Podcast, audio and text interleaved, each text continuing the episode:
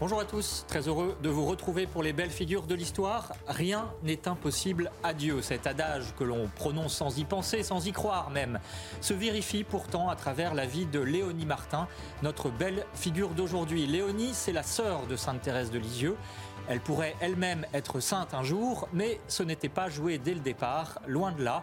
Elle a été l'enfant terrible des époux Martin avant de devenir une religieuse admirable. Nous partons à la découverte de cette Léonie Martin avec notre invitée Madeleine de Gourcuff. Bonjour. Bonjour. Bienvenue, merci d'être avec nous. Vous êtes l'auteur d'une récente biographie sur Léonie Martin, publié chez Artege. Et puis bien sûr, Véronique Jacquier est avec nous. Bonjour Véronique. Bonjour Émeric, bonjour à tous. Voilà, et cette émission est en partenariat avec l'hebdomadaire France Catholique. Alors tout de suite, euh, avant de rentrer dans le détail de la vie de Léonie Martin, je vous propose d'aller sur ses pas à au monastère de la Visitation à Caen, où elle a été religieuse et où repose toujours son corps. Regardez, c'est Éloi Rochebrune qui nous en fait le récit. Avant de rentrer au monastère, Léonie s'y est reprise à trois fois. Grâce à l'exemple d'une de ses tantes, elle choisit finalement les visitandines de Caen. Elle y entre par cette porte le 28 janvier 1899. Ce n'est pas une, religieuse qui va avoir euh, euh, de hautes responsabilités dans la communauté, mais euh, au demeurant, c'est justement dans cette humilité, dans cette, dans cette petite voie d'enfance spirituelle qu'elle va s'épanouir. Elle prend le nom de sœur Françoise Thérèse en souvenir de sa petite sœur morte deux ans avant son entrée au couvent. La commission historique diocésaine qui a travaillé sur sa vie a découvert sa spiritualité, en grande partie inspirée par Sainte Thérèse de l'Enfant Jésus. À travers tous les documents qu'on a réunis, c'est que bah, d'une certaine façon, oui, elle, elle, a essayé vraiment de marcher euh, sur les pas de Thérèse. À la visitation de Caen, sœur Françoise Thérèse mène une vie simple, de labeur et de prière.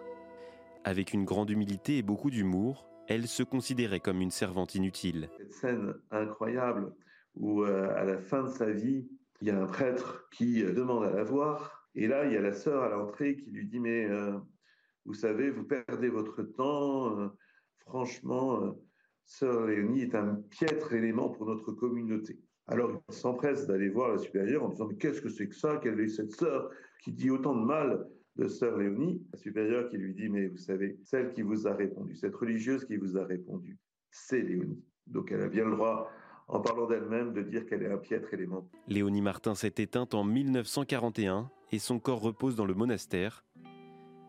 Tous les jours, des pèlerins se recueillent près de son tombeau. Voilà, on va reprendre tous ces éléments de biographie, de l'itinéraire justement de cette Léonie Martin. Véronique, est-ce qu'on peut bien finir quand on a mal commencé hein? C'est un peu la question qu'on se pose quand on regarde la vie de Léonie Martin, parce qu'il faut dire dès le départ que euh, son enfance a été extrêmement difficile. Oui, Léonie, euh, c'est la troisième fille de Louis et Zélie Martin, donc dans une fratrie de, cinq filles, sur au total neuf enfants, mais quatre ne sont pas parvenus à l'âge adulte. Elle est née à Alençon le 3 juin 1863, et c'est une enfance, d'ailleurs, dès, dès qu'elle arrive au monde, finalement, bébé, elle commence à être malade, enfin bref, et c'est une enfance donc marquée par de nombreuses contrariétés, crise d'eczéma, maladie pulmonaire, et une intelligence plus lente à se développer que ses heures qui apparaissent nettement plus douées. Alors, en plus, elle a une place qui n'est pas facile à tenir dans la famille. Elle est au milieu. Mais alors, elle est au milieu de, quatre autres sœurs qui font la paire, si j'ose dire, puisqu'il y a d'un côté Marie et Pauline, les grandes sœurs, et puis deux sœurs plus jeunes, Céline et Thérèse, celle qui deviendra la grande Sainte Thérèse de Lisieux. Et donc, elle est seule et doublement seule, puisqu'elle a perdu celle qui est un petit peu sa sœur jumelle, puisqu'elles avaient à peine 16 mois d'écart, et qui était son adorable compagne de jeu, Marie-Hélène. Elle l'a perdue à six ans et demi, et ça a été un véritable traumatisme puisqu'elle l'a vue morte, allongée. Donc au deuil et au chagrin s'ajoute la solitude, la solitude de se trouver coincée dans cette fratrie, une solitude de toute façon qui va l'accompagner toute sa vie. Alors, ce sera un peu euh, l'enfant terrible hein, de la famille Martin, mais euh, il faut dire aussi, Véronique, qu'elle a été victime d'une manipulatrice, donc c'est pas rien. Alors une manipulatrice qui est la domestique de la famille, puisque dans ces grandes familles à l'époque, de toute façon, on était obligé d'avoir quelqu'un qui vous suppléait hein, pour les tâches domestiques. La maman, Zélie Martin, ne pouvait pas tout faire, surtout qu'elle travaillait beaucoup, beaucoup. Alors cette servante, elle s'appelle Louise Marais, et elle terrorise Léonie, et en même temps, elle arrive à la tenir sous son emprise, le tout en la coupant de la maman. Ça va quand même aller très très loin, parce qu'il va falloir que ce soit la sœur aînée, Marie, qui prévienne sa maman qu'il se passe quand même de drôles de choses, euh, euh, et que Léonie est un petit peu le souffre-douleur. Il faut reprendre les choses en main. Donc Zélie va effectivement s'occuper de sa fille tant bien que mal, mais sans congédier la cruelle domestique. Et donc Zélie, toute sa vie, va le vivre comme une forme d'injustice. Euh, la maman, visiblement, n'a pas conscience du double jeu qu'entretient la fameuse Louise Marais. Toujours est-il que Léonie pardonnera à la fin de sa vie, mais elle dira euh, avoir pardonné de tout son cœur à son bourreau. Voilà, elle l'appelle son bourreau, c'est dire ce qu'elle a vécu pendant son enfance. Hein. Et puis la troisième grande souffrance de Léonie, c'est la mort de sa mère quand elle n'a que 14 ans. Une maman qui quitte ce monde en s'inquiétant d'ailleurs hein, pour sa fille, euh, pour son caractère difficile, pour ses errances scolaires et pour ce qu'elle appelle son hypersensibilité. Merci Véronique. Euh, alors Madeleine de Gourcuff, donc vous avez euh, écrit cette biographie récemment de Léonie Martin. Parlez-nous un peu justement plus en détail de sa personnalité parce que euh, effectivement on l'a dit c'est une enfance difficile mais elle est aussi très attachante en quelque sorte peut-être le reflet de nos fragilités contemporaines victime d'une perverse narcissique quand même aujourd'hui on en parle beaucoup une santé fragile hypersensibilité caractère difficile ça fait beaucoup pour une seule personne. Oui, et c'est d'autant plus étonnant que euh, Louise Elie et Martin ont été euh, canonisés en 2018. Donc on se dit, euh, c'est rassurant pour nous les parents, on se dit, il peut se passer des drames dans nos familles sans que nous en ayons conscience. Et pour la servante, ce qui est très important de savoir, c'est que quelqu'un qui est pervers entourloupe, si je puis dire, tout le monde. Et pas seulement Léonie. Elle a, elle a manipulé tout le monde. Elle a manipulé la mère, elle a manipulé les sœurs, à part Marie qui se laissait pas faire, l'aînée, et qui a pu la démasquer. Et euh, Léonie, quand même, écrit d'elle euh, que cette servante était diabolique. Cette cruelle et méchante domestique, ce qu'elle m'a fait endurer n'est ni plus ni moins diabolique. Je vivais dans une terreur perpétuelle. Donc, dans ces conditions, comment peut-on être Comment peut-on être une bonne élève à l'école si on est terrorisé? Comment peut-on être une, peut-on être une bonne élève quand, par exemple, on est couvert d'eczéma euh, de façon récurrente? Parce que l'eczéma, c'est vraiment une compagne euh, de toute sa vie. Ça veut dire euh, d'être impossible pour une mère de la câliner quand elle était petite. Ça veut dire aussi peut-être attacher ses mains à son lit quand elle était petite aussi, pour éviter qu'elle se gratte pendant la nuit. C'est des détails euh, qui nous échappent aujourd'hui, mais euh, qui sont extrêmement euh, dommageables pour le développement psychomoteur de, Léonie. Est-ce qu'elle a des qualités? Parce que là, on a vu ses défauts. on dit par exemple qu'elle avait un cœur d'or. Elle a un cœur d'or. Par exemple, elle aime beaucoup ses sœurs. Alors, quand, euh, par exemple, sa mère achète des dindes, elle ne veut pas qu'on les mange, elle veut attendre que ses sœurs rentrent de pension pour euh, les déguster avec elle. Et, euh, elle est vraiment très dévouée aux autres. Et quand on lui offre des cadeaux de Noël, par exemple, elle les offre systématiquement à ses sœurs. Dès que ses sœurs lui disent que les cadeaux leur font envie, elle, elle leur offre tout de suite. Donc, elle est très, très généreuse. Et ce qui est très étonnant, c'est qu'elle a des difficultés à l'école. Elle n'est pas jolie par rapport à ses sœurs mais elle n'est jamais jalouse de ses sœurs. Et ça, c'est quand même une qualité extraordinaire.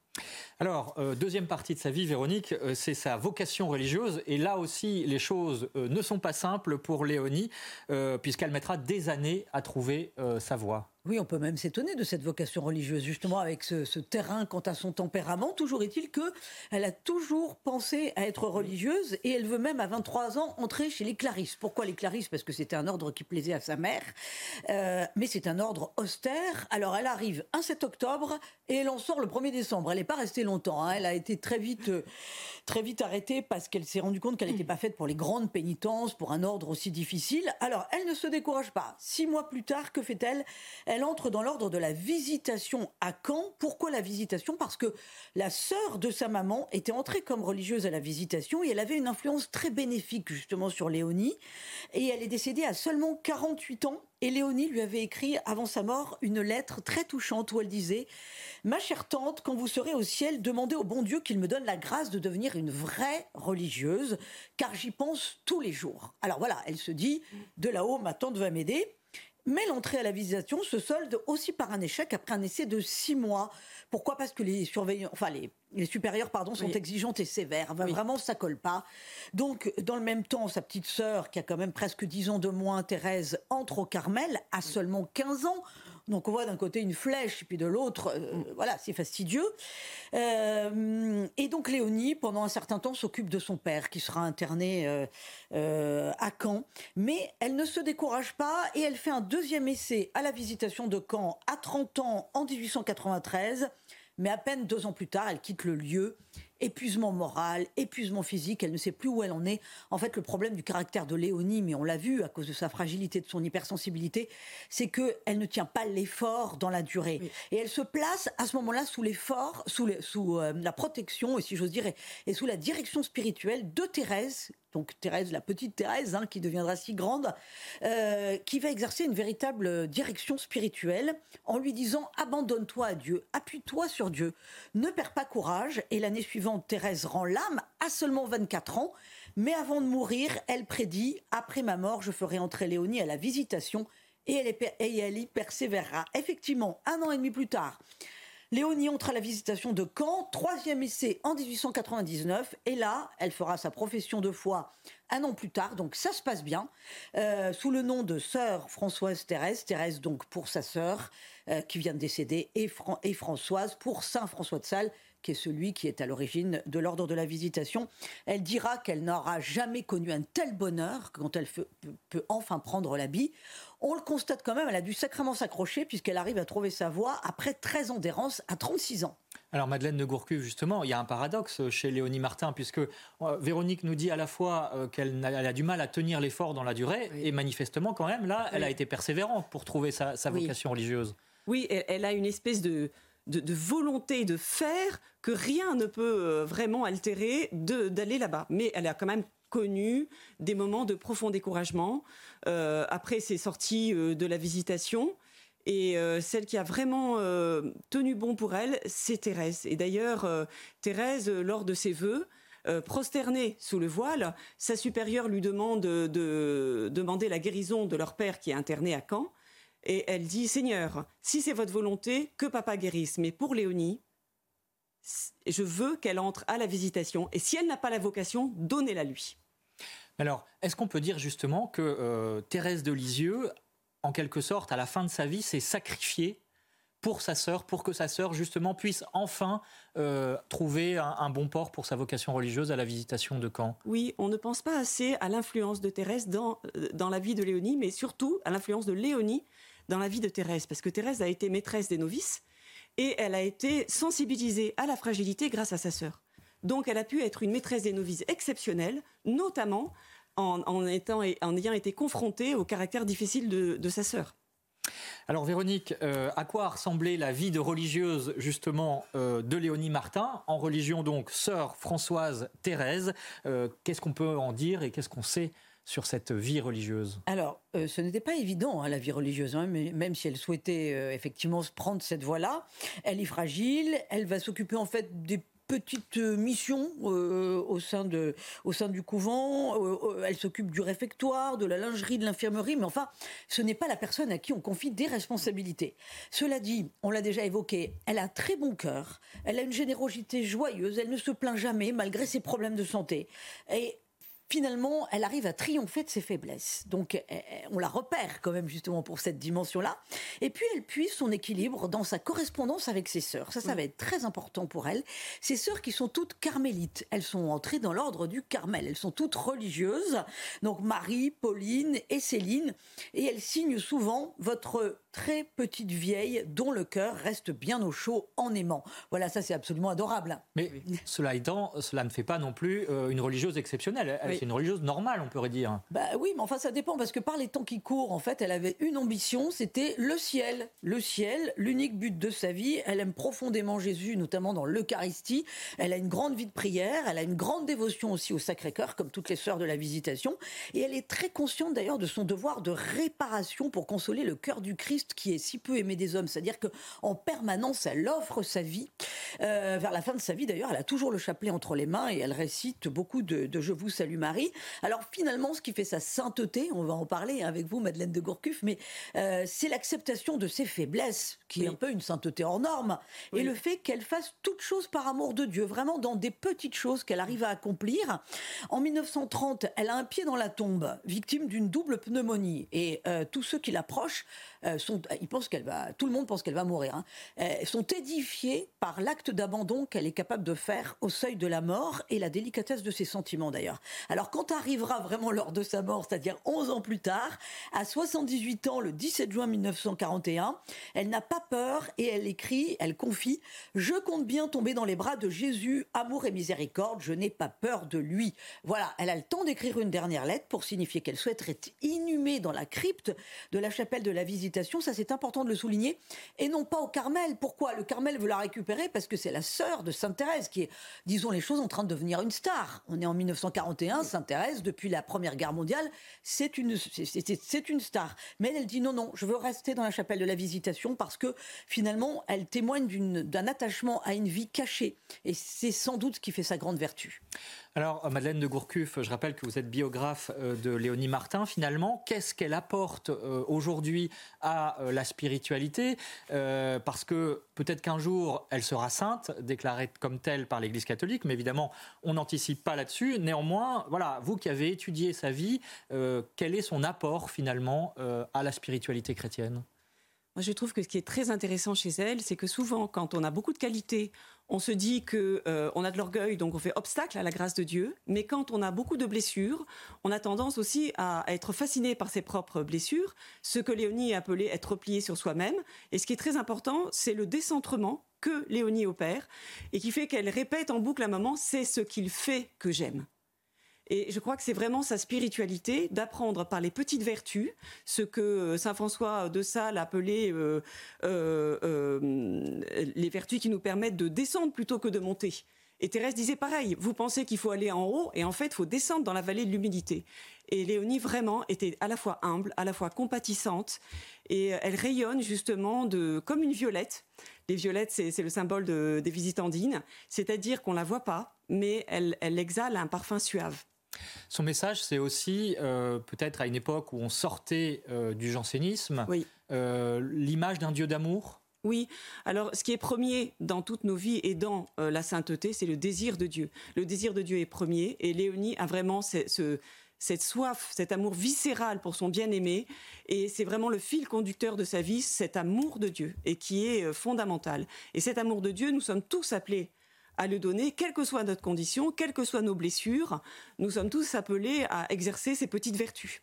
En fait, son message, c'est euh, il ne faut pas avoir peur de ses fragilités, de ses faiblesses, et euh, pour reprendre l'expression du début, rien n'est impossible à Dieu. Rien n'est impossible à Dieu. Ayons confiance envers et contre tout, tout tournera au bien de ceux qui aiment Dieu. Alors Véronique, quelques livres pour terminer, euh, pour mieux découvrir cette figure, cette belle figure de Léonie Martin. Eh bien, tout d'abord, l'ouvrage passionnant de Madeleine de Bourcuff qui est avec nous, c'est aux éditions Artege. Léonie Martin, la biographie, sept ans de recherche hein, de votre part, donc un gros gros travail. Ensuite, il y a aussi Léonie, la faiblesse transfigurée. Euh, ça, c'est signé du père Joël Guibert aux éditions du Carmel. Et puis enfin, la correspondance de Léonie Martin. Ça, c'est toujours très très intéressant de se plonger dans une époque hein, qu'on a du mal à comprendre aujourd'hui. Et c'est aux éditions également du Carmel. Sans oublier, bien entendu, France catholique qui toutes les semaines vous parle de vie de saint France catholique sur abonnement ou sur france-catholique.fr. Merci Véronique. Euh, quelques derniers mots pour vous dire que le procès euh, en béatification et puis ensuite la canonisation dans les étapes prévues par l'Église euh, de Léonie Martin a été ouvert en 2015. Sa cause, donc, comme on dit, est à présent à Rome où elle est instruite. Et puis une citation de Léonie Martin pour terminer. Ma résolution principale, disait-elle, ma résolution principale, c'est d'éviter toute lamentation. C'était lors d'une retraite en 1936. Euh, Madeleine de Gourcuff, peut-être un dernier mot, ça veut dire aussi que, euh, certes, elle s'est abandonnée euh, à Dieu, mais elle a aussi beaucoup travaillé, et notamment cette ascèse, hein, comme on dit, qui est partie prenante de la vie des religieuses. Oui, c'est l'ascèse de la petitesse, c'est-à-dire de un réalisme spirituel qui fait qu'on reçoit son état comme le lieu de notre sanctification. Et je crois que c'est très important de ne pas aller euh, labourer le champ du voisin et de savoir que nous sommes tous appelés à la, sainteté dans notre champ de sainteté.